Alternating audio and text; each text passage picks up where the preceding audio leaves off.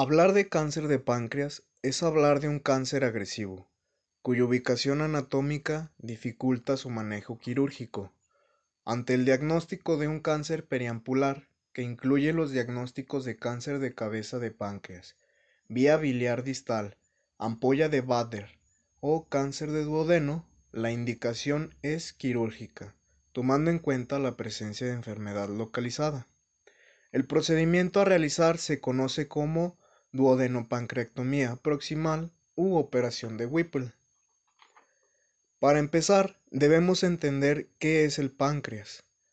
Bueno, este es una glándula accesoria al aparato digestivo. Se encuentra localizada en la región retroperitoneal, o sea que se encuentra detrás de la cavidad peritoneal.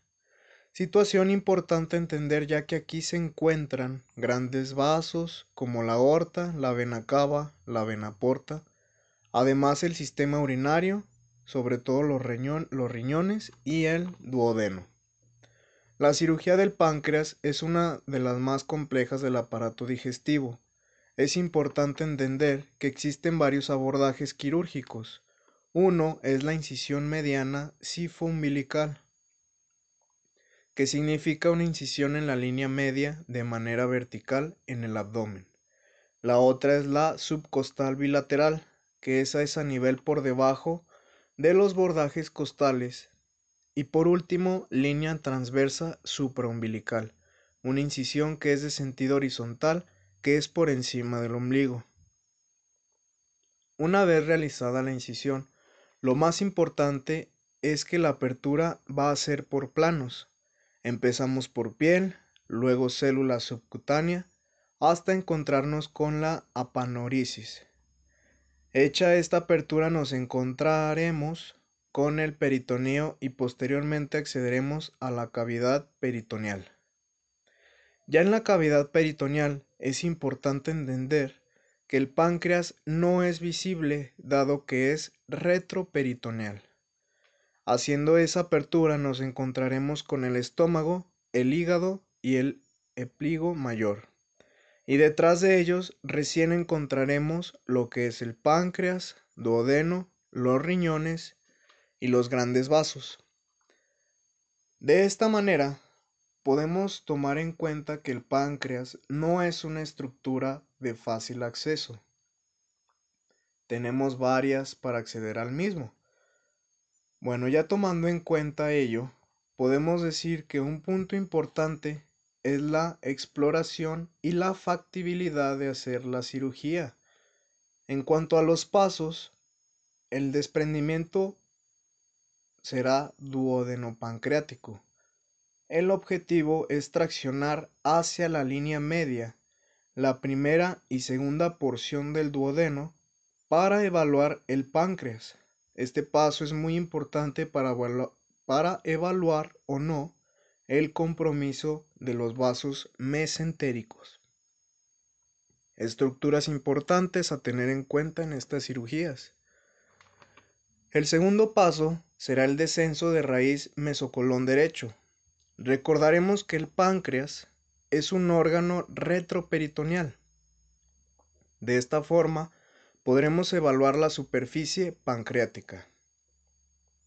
Como tercer paso, se procederá a hacer la apertura del epiplon menor, estructura que se localiza a nivel de la curvatura menor del estómago. Ya en el siguiente paso es realizar la apertura del epiplon mayor, también conocida como ligamento gastrogólico. El objetivo de esta apertura de este ligamento es acceder hasta el tejido pancreático para poder evaluar la contextura, contextura y superficie del mismo.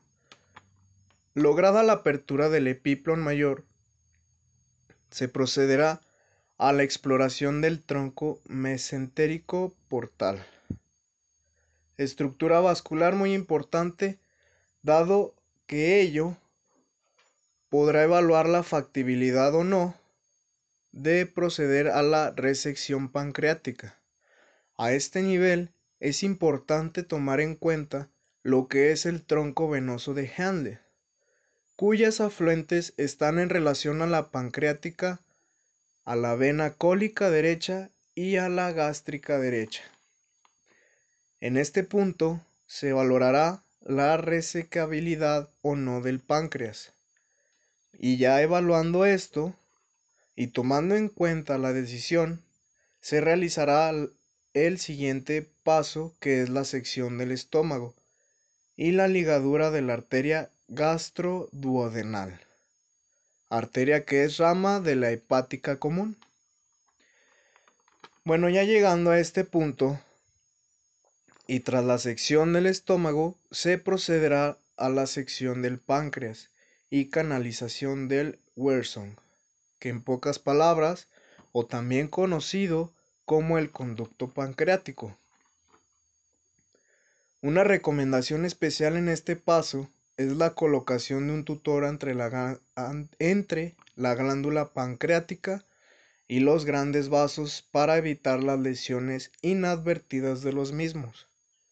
Posteriormente, se realizará la, se realizará la sección de la vía biliar y la liberación del tronco mesentérico portal. En este paso es importante tomar en cuenta las pequeñas venas que se desembocan a nivel de la vena porta, las cuales pueden sangrar si no tenemos cuidado de las mismas. Bueno, ya finalmente sigue lo que es la sección intestinal. Aquí es importante localizar el ángulo de trace y hacer la sección del mismo para liberar todo el complejo duodenopancreático. Bueno, y estos son los pasos a seguir durante la cirugía de Whipple, o también conocida como duodenopancreatomía. Gracias.